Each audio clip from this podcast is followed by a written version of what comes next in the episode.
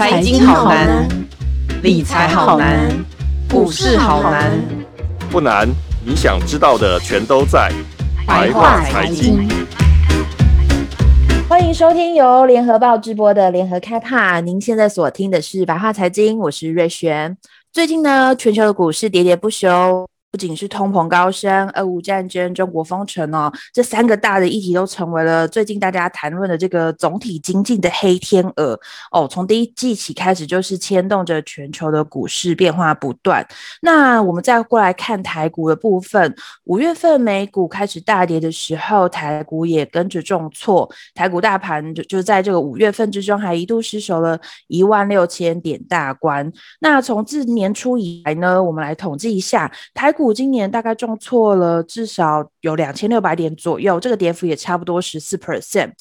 那就连我们的台湾的护国神山台积电股价，也从年初的六百八十八元高点一路向下跌到五百多元，算算这样的跌幅超过了两成。许多买在高点的投资人都是哀嚎不断，大家现在也都在谈说，台积电现在是不是要面临五百元的保卫战了？可是呢，我们在关心股价的同时，我们也不能不观察全球半导体的局势。尤其台积电先进制程引领全球，不止台湾的投资人，全球的投资人其实都对台积电的一举一动都非常非常的关注。那我们今天请到了长期以来都在跑台积电、最了解台积电的资深记者简永祥祥哥，来跟我们聊聊台积电。欢迎祥哥。哎，大家好，我是永祥。翔哥，我们大家最近好关心台积电的股价，我们很想要来跟您请教看看，因为最近呢，股价真的是跌跌不休，尤其在台国部分，呃，光是台股，台积电可能就面临这个五百元的保卫战。那在美国挂牌的 ADR 价格也是跌到了一百美元以下了。我们可不可以先请翔哥来帮我们谈一下，为什么台积电最近的股价一直跌跌不休啊？是因为台积电本身的问题，还是全球？全球的总体经济也有影响呢。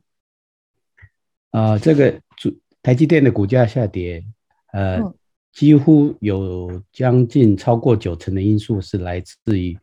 大环境的变化啊。那大几个大环境，你刚刚已经有提到说有几只黑天鹅嘛？啊，对那就台积电本身它面临一样，同样面临同样的现象啊，就是说在全球。那个机构投资人，他们考虑到总体的环境变化，然后这总体环境的变化，那包括就是那个 Fed 的升息，从从那个鸽派转鹰派啊，然后还有通膨，加上那个俄罗斯战争，那半导体领域的部分，它多了一项就是呃地缘政治的变化，所以呃在这个四个变数的影响下，呃台外那个机构投资人就比较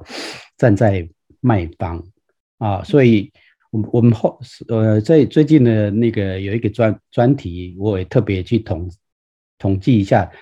呃外资在今年呢对台积电的操作的那个态度啊，它是真的是偏空的，就是台积电股价从那个短短在今年一一月份创下的历史高点六百八十八元之后。瞬间大概到到目前为止，前上一周就一度达到五百零五元。啊，那跌幅是呃超高达二十六点六 percent，那这个幅度蛮大的。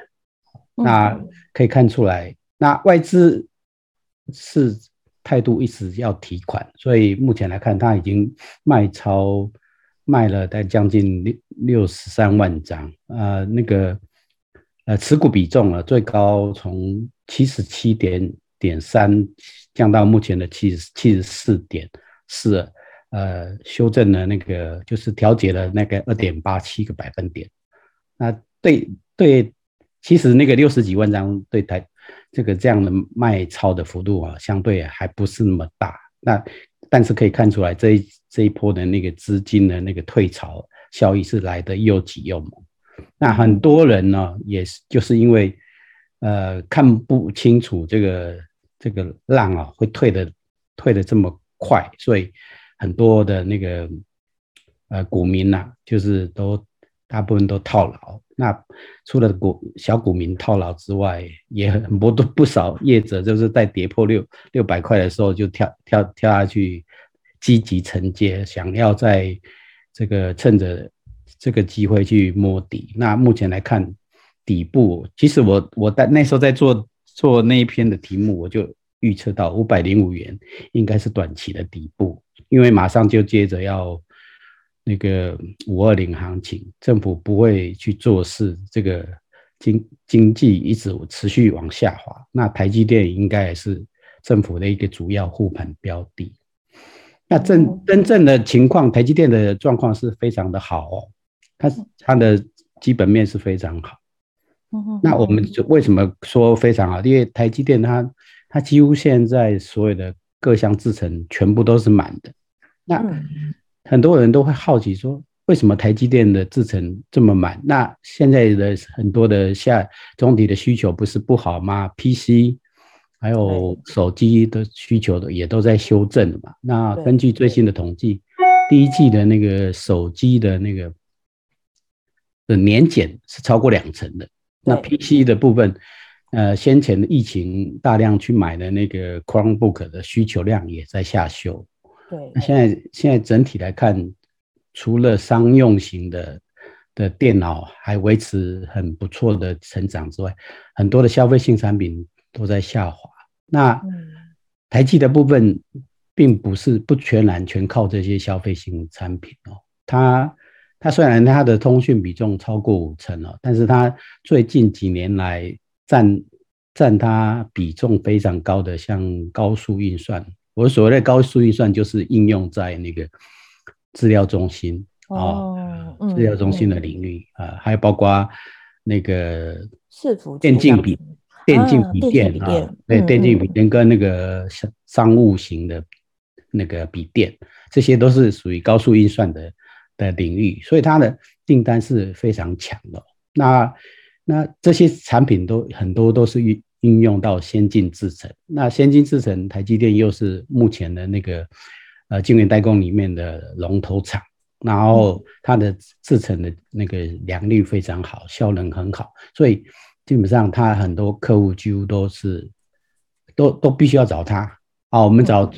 举最最最最近的一个几个例子，就是说，因为呃高通不是跑去呃三星投片吗？对。那后来因为三星的那个四纳米的良率并没有如那个高通预期，对对对，所以他迫使的那个高通又被迫把最先。那个旗舰型的那个机型要拉回给台积啊，所以这个看可以看出来，台积电在晶圆代工的那个工艺，它的确是季冠军了。嗯嗯嗯，那可不可以请翔哥，就是刚刚我们有谈到一个部分，在于是说今年地月。地缘政治这个部分，其实也是呃半导体的部分，他们很重视的一环。那这个地缘政治，因为我们前两年可能比较谈的是中美，今年谈的比较是俄乌。那今年的在半导体界的地缘政治的部分，大家比较关注在哪一个部分上面呢？今年的那个哦，我觉得俄乌的战争还是对半导体冲击非常大，因为它里面那因为乌克兰是。乌克兰是全球大概有超过七成以上的那个镭射气体的供应啊，都是来自于乌克兰啊。那所谓的镭射气体，就是在你在黄光制成曝光当中，里面的光源呢，它的激光源就必须要用到这些激光的镭射气体。那那那这个气体，你在战争的情况下当中，就很考虑就会牵涉到运输出口困难。那因为又加上一个航运塞港的事情，所以这个取得取得那个关键的镭射气体是今今年很多半导体厂都会头痛的问题。那因为因为这些半导体大部分都是呃，就是过去习惯性之采某某种的气源之后，它它都是固定的。那这些气源都是经经过到美国厂啊，或是欧洲厂在纯化之后，再再输再进口到台湾来。那这样的情况当中，你要想想要改变，就是替代来源之后，又要重新认证，那这个时间点就是相相当冒险的。就是说，在产能非常缺的情当中，你是不是又要再做替代的来源？这个部分，呃，就是现在半导体的确有要思考的一个问题。那这个部分的确已经有呃半导体厂商为了怕那个地缘政治产产生的一个对它的营运的风险，的确有加快加快在替代来源。那替代来源主要是还是在中国跟南海。那这个部分就是现在已经持续在进行中。那另外一个替那个地缘政治所产生的影响就是设备。嗯啊，所谓我们使用的设备，就是因为现在不是呃各家都要进行全部扩建嘛，然后台积电啊、联电、立积电、世界啊，包括 Intel、Samsung，每一家都要扩充，扩充的部分就一定要设备。那这些设主要的供应商，大部分都是美国、日本啊，还有部分的欧洲公司。那这些这些大设备大厂当中，它很多的原材料。就会受到这这些那个波动的影响，就是某某个地区呃没办法出口，它材料取得过来困难的时候，它的设备就就不齐，不齐，它里面的关键的 part 不够的话，它的它的交货期就会往后延。所以我们前阵子我我也做过一篇专题报道，就是呃去探讨在。这一个整个的事件的影响下，就是说由于地缘地缘政治风险升高啊，加上又加上高高通膨的问题当中，很多的原材料供应不足，台积电就被迫直接要派采购主管啊飞到美国去，然后就进督军。台积电在四月的法说会，那个总裁魏哲家也针这个针对这个部分有提出很明确的说明，就说他们。会尽会尽量协助这些设备公司，比如说他们是拿不到部分的晶片部分，他们要协调把一部分的产能优先支援资源给这些设备商，让他们能够如期呃交货，避免它的交货期延长。那根据统计，他们目前的那个交货期都长达九九个月到十四个月不等，甚有的长的话甚至要排两年。排队要排哇，这么久，这比以前已经算是长了很多时间。对，以前都是，所以最长大概就是那六个月，哈，就已经是已经是呃台积电，台积电就已经跳脚。那台积电以以往以来，就是我要采购的设备，我就开下一个年度我要我需要的的设备的清单，然后请设备商提早备料。但是现在的整个的这个。状况是整个地缘政治，包括供应链之间产生的那个呃没办法连接的问题，让台积电被迫把未来将近四年到五年的清单一次开给供应商，就是台积电也被迫一定要优先卡位这个在设备的。哇，对对。所以这样子，俄乌战争其实他们在地缘政治上影响不单单是我们一般看到下游，连半导体他们自己的原料也是在这样的俄乌战争中受到很大的影响，对不对？对，所以说牵动是非非常深远的啊。然后，然后接着就是我们会往后研判嘛，如果。在在这种那那种设备供应吃紧，或者加上那个原物料短缺的话，他们这些设就是现有台积电的扩建计划，是不是能够如期在二零二三年到二四年，呃，能够那些新扩建能够如期呃量产了，就是还给一个还是一个未知数了。然后，嗯、然后魏哲家一直保证今年的产能是供答应给给那个供。给那个客户的产能是不会有问题，嗯，但是二零二三、二零二四他就不能保证了。但是我后来去追踪一下，连今年的部分在保在保证产能都还还会有一些问题啊，所以整体的晶晶圆代工的的产能啊，根本还是无法满足于下游那个强盛的需求。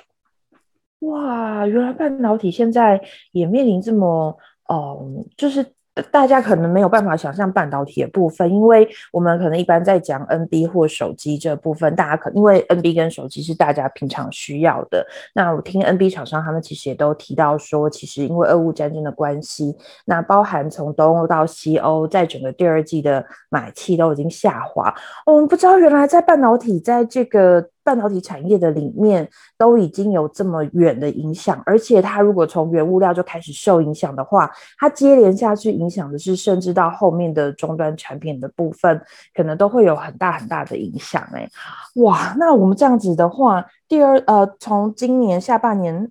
那这样子的话，制成如果说没有办法顺利的话，那包含之后可能之后的扩厂计划，是不是我们都要稍微保留一点点看？那这个影响是只影响到台积电本身吗？还是其他的包含三星、Intel 这些半导体代工大厂、国际大厂也都会受到影响呢？所有的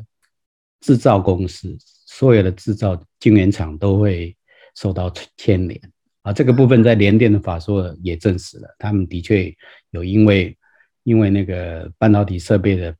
的交期延长，他们要做一些修修正跟投资啊，它包包括那个资本支出都会有一些变化，这是是联动的。不过对对对投资机构来看，他们呃产能的过剩的余力啊，就会慢慢消退中了、嗯、啊啊，对对对，对，对就就会消退中，然后。你库存就是在这种很难解的情况当中啊，很多的晶片商他不敢去降低他的那个库存量，所以我们现在所有的那个库存调节部分也都只限定在部分的晶片公司，包括呃跟手机连接度啊，跟跟那个 Chromebook 的连接度比较深的，像 Driver IC 了，嗯。啊，还有一些呃相关的那个电脑。周边的 IC 会受到牵连之外，其他都还是非常强啊。因为你你你不要没有先建建立库存，万一其他的晶片链一衔一衔接上的话，那个流速会非常快哦。嗯，那现在流速变慢的原因是因为呃还牵涉到很多的那个变数还在。好，我们刚刚所谓的到呃几个几大变数嘛，就是包括铜盆啊。对，还有俄乌战争，还有包括大陆风控，还包括地缘政治，这个这个部分的变数都还一直未解除。那比较负面的一端就是，因为需大陆风控的部分的确造成很大的干扰，就很多的货就出不了，因为大陆是蛮重要的那个系统组装的一个重镇啊。那啊 PC 啦、手机出不了是吧？它的流速整个都都几乎都是打结了。打结的部分，那就很多的那个产品都会就就出不出不去，所以你可以看出来，大概很多的那个系统商，包括零组件厂商，在第二季的那个营收应该都会表现不好。对对，都很明显的下滑了。对，那就是市场在恐慌恐慌的氛围之下，因为升息已经造成资金的退潮的部分。那加上大陆风控，又造成很多供应链的打结，所以很多的那个资金提款潮就会就会有加速的现象。不过这个这一波来也让很多那个那些台积电的那个股民啊，得到一些学到一些呃那个什么经验，就是说在资金退潮的当中啊，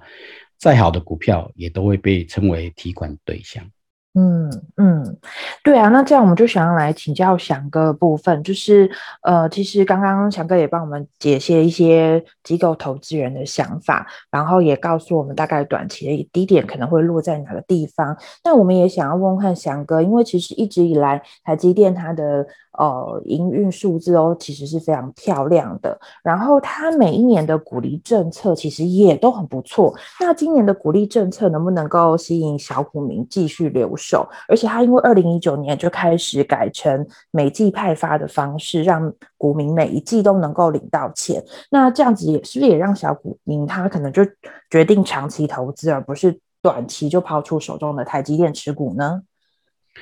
啊，投资台积电呢？一定要有耐心啊！就是你，你如果对台积电的那个营运啊，嗯，啊没有信心的话，你你在这一波应该是受伤累累，因为台积电的第一季的那个获利是非常，就是创历史新高，但是对照它第一季的财报公布之后，它股价是反而急速下跌的哦。对，所以大概很很瞬间，大概就跌了一百多块。那我后来去翻一下统计，就是台积电它现在到四月底的那个，呃，整个股东股东人数已经超超过一百三十万，达到一百三十三万人。哇！然后其中光在四月增加的那个人数啊，就高达十二万人。那大部分都是顶股的那个买者特别多了，就是很多人还是认为说，如果在这一波股股市下滑的时候，大家还是认为。呃，台积那个台积电还是真的是台湾的护国神山，那一定要是力守它。那也看好政府会以它为护盘的指标嘛，所以就大胆的抢进。但目前为止，还是都属于套牢的阶段。对。那我们是不是就是可以？其实就像翔哥说，我们其实最好还是用长期持有的方式。反正我们如果就是可以，我们像刚刚。翔哥已经帮我们解析了很多在台积电的基本面的营运方式，其实我们大概都可以知道台积电它接下来的布局。其实我们就是只要对它有信心，把它放在那边，其实赚股息其实也是一个不错的选择，对不对？呃，台积电的股息其实诱因不够了，就是就很多外资的那个结构，它是看。他不能投资台积电的是在看台积电的那个制程的领先优势，而不是看这种台积电的股息。那他嗯，因为制程的制程的优势优势的话，会让台积电在整个那个市市场的评比会会非常高。那如果你你如果领股息的话，你用股息去换算。那每一季是发二点七五元的话，全年大概只有十一块。一对照目前来看，它现在的值率只有两 percent 而已，所以诱因是不大的。所以呃嗯，不少分析师都是认为台积电这样的一个配息水准不够支应它的那个股价，对，很这个是它呃股价被负评的一个因素之一。那以台积电。他估计今年可以赚将近，啊，不是台积电估，如果法人估的那个台积电今年的获利大概接近三十块来算，他才配十一块，那他配息率还是低了，所以他其实有配到三块钱以上的实力，但是他他们为了长期那个稳定的鼓励政策，所以就每次都是增加一个呃零点二五到零点五个那个零点二到零点五元。这样的幅度啊，还是没办法满足 外资对台积电高配息的期待。哦，原来是这样。嗯，好吧，那以上我们就是先把台积电最近的股价，还有它本身配息的状况，就先介绍给大家听。那接下来呢，我们要进一步就是了解台积电，包含它最近的一些，比如说，呃，接下来可能它的晶圆代工涨价，然后还有一些它的制程进度等等。所以，我们就要先来请教翔哥，就是在涨价的这个部分，因为看起来好像上周的时候，台积电有宣布说明年要。调涨大概六趴左右的价格，但是因为这个涨价好像跟去年，去年好像在成熟制程，因为去年其实台积电它也有宣布过一次要涨价，以成熟制程为主，那个时候成熟制程的涨价幅度大概是在百分之二十，那先进制程的涨幅较小，大概只有七到九 percent。那我们想要请翔哥帮我们解读看看，那明年的这波涨价只有六 percent，好像跟去年的涨幅有一些差异，我们不晓得这是为什么。可不可以请翔哥帮我们解读看看？呃，台积电的那个晶圆代工价格策略啊，它都一直是视为它的商业机密。嗯，那它的定价啊，呃，目前来看也是业界水准最高的。所以它以往啊，它的晶它的成熟制程的部分跟先进制程一直都是业界价格最高的。但是去年的状况有一点比较特别，因为去年呢成成熟制程。价格是抢翻天的，那很多几乎在台积电都都卡不到位置，就转而去跟联电、世界跟那个力积电来去要产能。那这对对那些其其他的晶圆代工厂来说，他们这是一个很好的机会，所以他们调升的速度非常快，所以它价格就是每季都涨。那还跟台积电的原则是不一样，台积电价格是很稳定的，它就是要要么就调调一一次就不动，哎，它就一直维持在这个部分。但是后来到去年下半年一来对比来看，它整个的那个晶圆代工价格是是已经比联电还便宜了，哇！就是在成在成熟制程的部分，所以所以它在二呃。二零就是去年下半年做了一个很大的，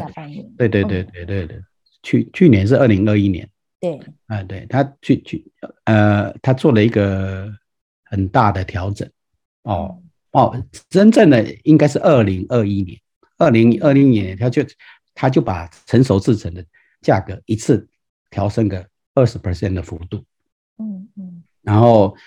相对的，它的先进制程都是一些重量级的客户，它的调幅大概只有个位数，所以可以看出来，台积电在价格的策略，它是它是考先以客户，呃，是不是都影响客户的竞争力为考量，而不是先先满足他自己到底要会达到多少获利的的空间为考量。嗯嗯啊，这个点是不不太一样，就是一个他们是比较比较呃走市场的的市场导向，就客户导向的的管理。那这一次的部分，它不是宣布调涨的部分，是全部都都调，先进制程跟跟成熟制程都大概调幅的，也是都在个位数，大概五到八个 percent 不等。那然后主要的原因就是我刚刚提到，它面临到那个。那个高通膨的问题，还有包括设设备的的材料啊，设备的材料短缺的交货期拉长之后，它下游厂商也是要涨价，就是他们的成本也是上涨。你包括那个，我举一个最明显的，就是你半导体设备不是看到很多四四方方的那个铝合铝铝铝板吗？哦，那铝板的价格就涨好几好几倍，对它对设备厂商，你也是要让让他们涨。那这些都会反映在你的制成的成本里面。那还有一个就是很特殊的现象，说以前的台积电现在采购是要求你每年都要都要回馈大概五到十五 percent 不等的降价给他，啊，你你才可以成为一一直继续成为他的一个稳定的供应链。但是今年有一部分的供供应商实在撑不下去，因为成本太太高，他们就允许它涨价。所以台积电做明年。呃，宣布调整代工价格，有一部分也是允许，就是要他要反映，让这些呃他的供应链有喘息的机会，可以把价格调升，所以他就把算一算之后成本就反映在他的那个晶圆代工价格的部分，他并不是为了要要啊要达到什么样的一个呃，就是因为呃供不应求，它就有涨价，这这这个这样的解读就不不对了。它是反映成本啊，是用在成本上升的角度去思维。那有部分也是讲借此去下推一些，就是你无法负担比较高价格的那个啊高晶圆代工价格的 IC 设计业者，他就可以退出，他就不会不用继续真的去爬那个产能，他就可以把更多的产能去支援。短缺目前是比较短缺的，像 MCU 啦，啊 Power 啦，啊还有包括相关的那个感应的感应器的项目，它就可以做一些呃做产能调控，啊让整个供应链更更更流畅。但是它的晶圆代工的调整的策略是这样的考虑啊。那另外一个考量点就是说，你如果把呃，晶圆代工价格的部分，它可以支应它先进制程的一些初期良率不高的一一些折旧成本啊，就是它可以 cover，因为它的先进制程一般一量产之后，它大概要经过八个季度调整之后，它的它的那个良率才会拉拉升到到非常好的满足点。那这样的话，就是等于它的客户。客户数多，投片量多，它的产能利用率变高，它的单位成本也降下来，所以整个毛利率，呃，贡献才会往上提升。这个就就是有一个一体两面。嗯嗯嗯。可是，在台积电它涨价的同时，因为我们也看到三星它上周也宣布说要涨价，而且它最高涨幅到二十 percent 呢。那三星它的涨幅，它的定价策略是什么啊？就可以看出来它的那个。它的负担的成本的确是是不如台积电哦，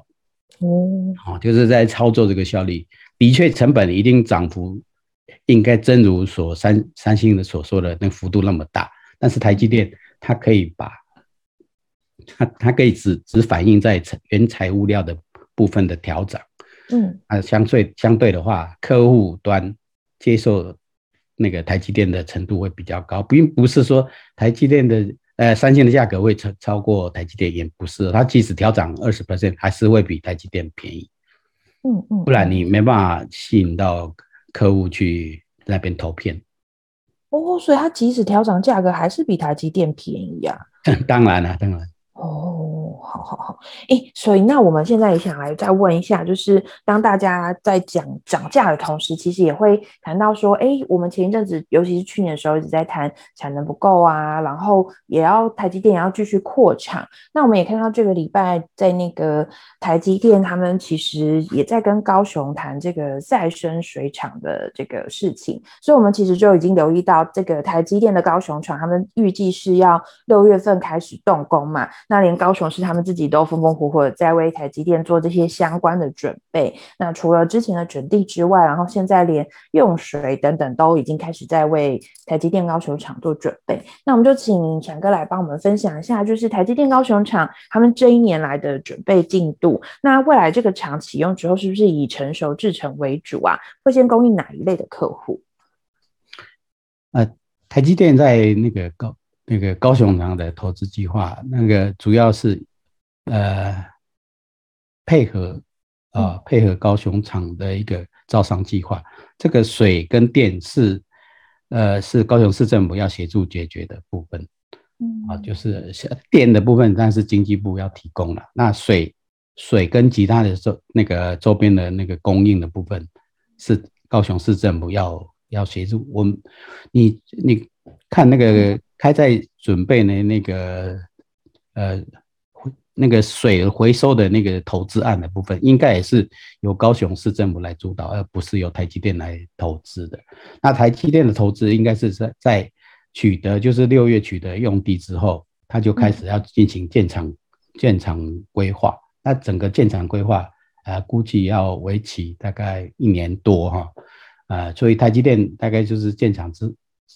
建厂的就规划是在二零二四年啊，二零二三年到二零二四年，他就要开开始做第第一期两个厂的工那个工厂的完成要启用。那他们的规划是要切入七纳米。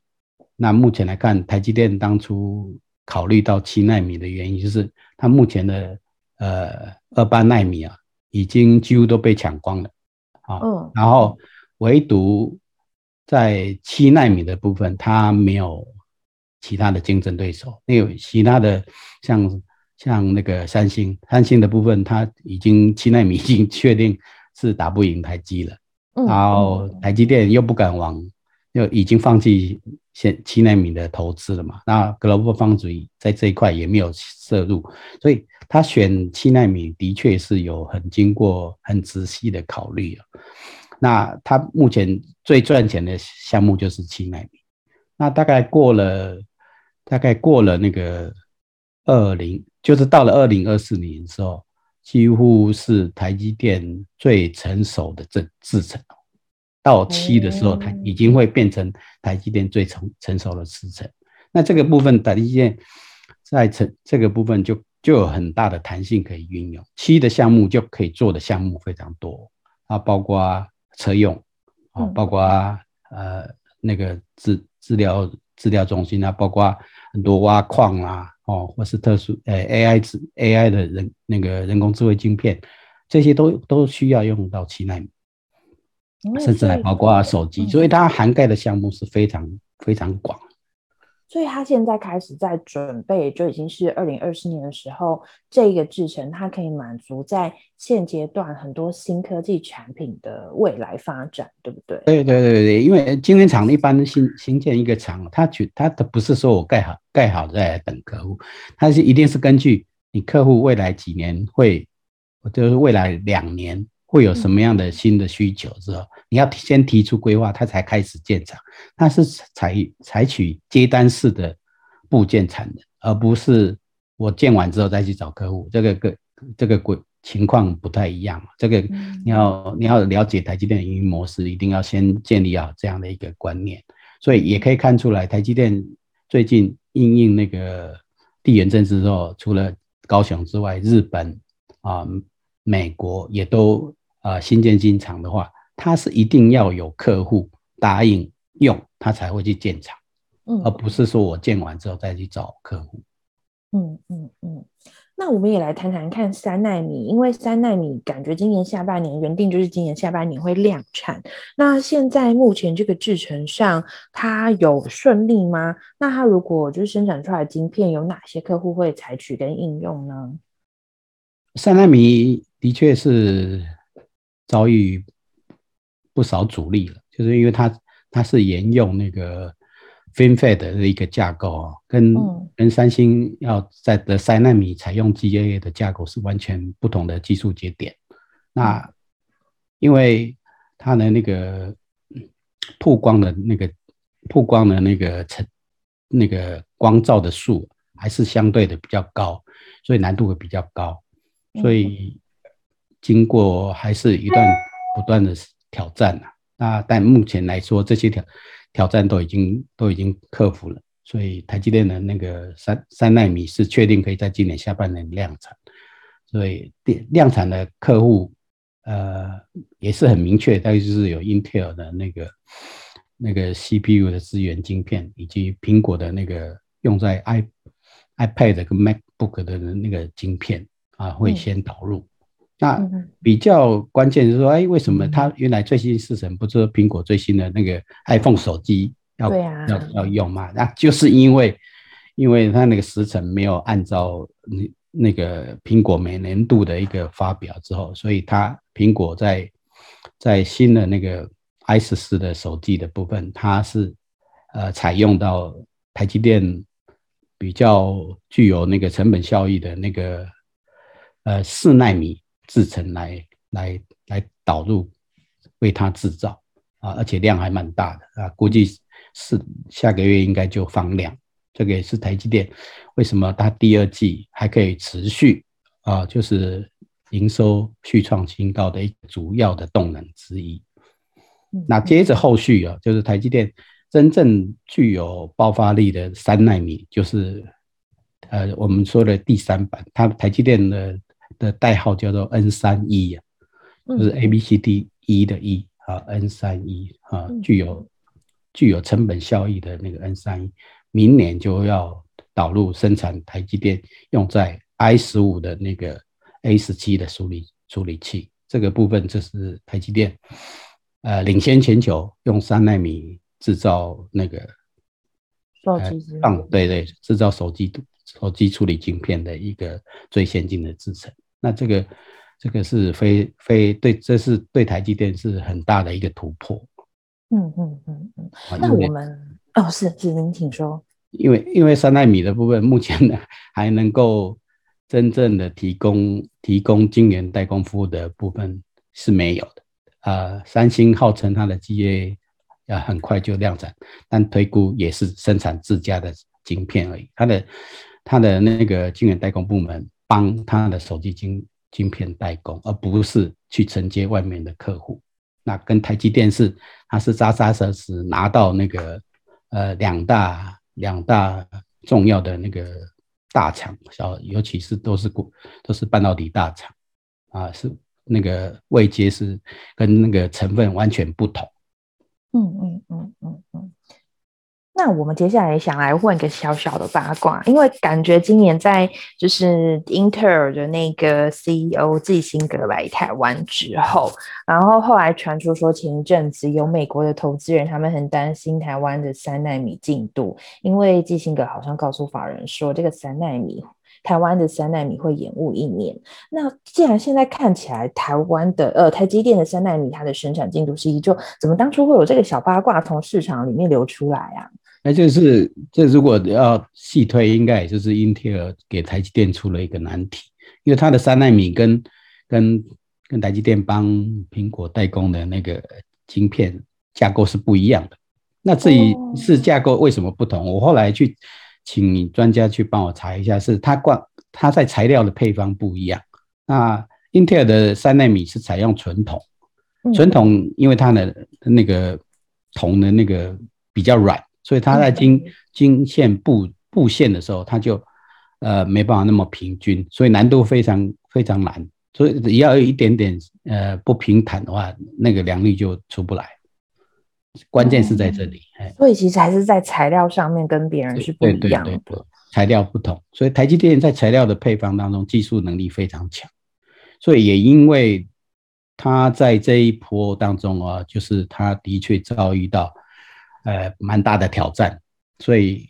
呃有有就是有好有一好呃有一坏必有一好，就是他让台积电在这个部分他找到突破的方法，那也让台积台积电在两奈米的研发进度比预期的还还顺利。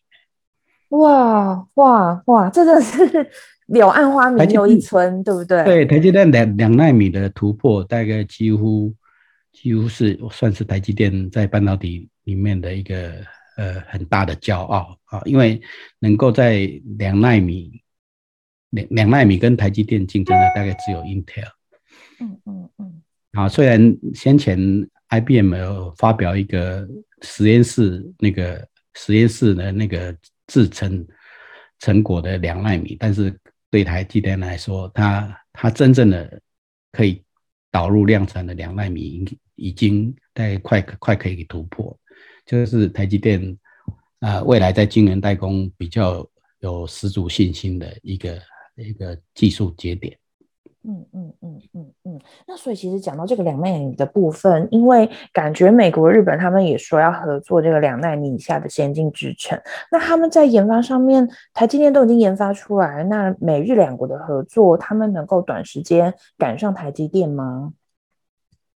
呃，就是就是因为技术的难度越来越越高啊，就是目前来看，台积电的那个两纳米的制程突破点。已经是超越 Intel，、嗯、那是远远不是不是日本能够能够能够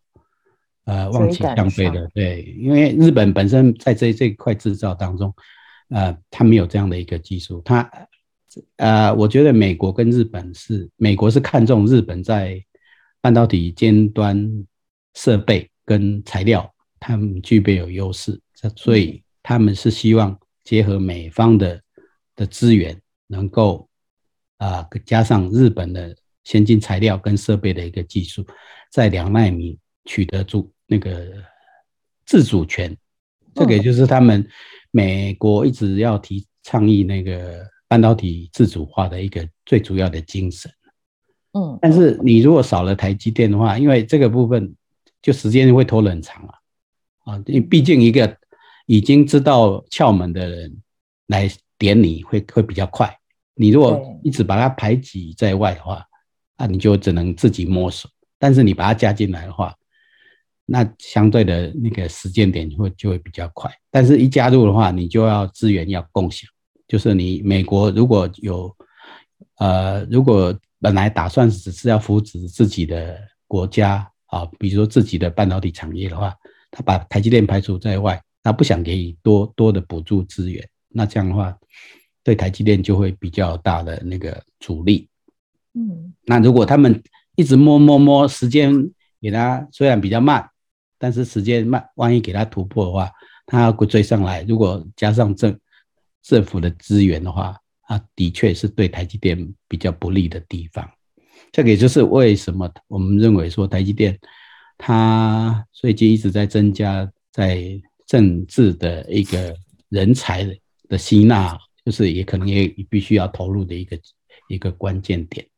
啊，所以在地缘政治人才的这个部分，他们确实当初他们在寻找相关人才的时候，其实也提到说，哦、可能这样子的人才，他可能要有懂一些在各国之间能够跟政府说得上话的部分，所以他们其实也考量到这些一些新的制程，他们如何跟国际大国来做一些讨论，就是也考虑到这个点才会找这样的人才，对不对？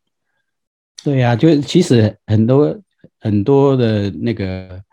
那个，就是怕资源偏离，资源偏离就会造成那个竞争的扭曲啊。就是台积电它赴美国投资，如果投资的的点，就是你补助补助的条件都一样的话，台积电它会凭它它在制造端可以掌握的什么优势，跟跟当地的那个半导体业竞争嘛。但是你如果是呃先前那个基辛格一直是不断的倡议说，他不应该把美国的资源补助给亚洲的晶圆那个晶圆制造商的话，那这样的一个方向是是是对台积电是不不利的啊。他我都已经配响应你的政策，我要去投资，那你这最后跟我讲啊，补助没了啊，就会产生像之前红海也是那个投资那么大之后，在最后整个投资案都会整个打消。那目前来看，台积电应该是取得美方的一个一定程程度的承诺，才敢做投资那么大的金额。嗯嗯嗯嗯，好的，那我们今天谢谢翔哥，因为翔哥真的帮我们解析了很多台积电，包含从呃大家最关心的股价面、股息面，然后一路到接下来台积电他们在先进制程上面的一些进度还有发展。我们今天很谢谢翔哥跟我们精彩的分享，也感谢大家收听这一集的白话财经。那我们下周白话财经见喽，谢谢大家，拜拜。的报道，请搜寻 VIP 大 U 点 com 联合报数位版，邀请您订阅支持。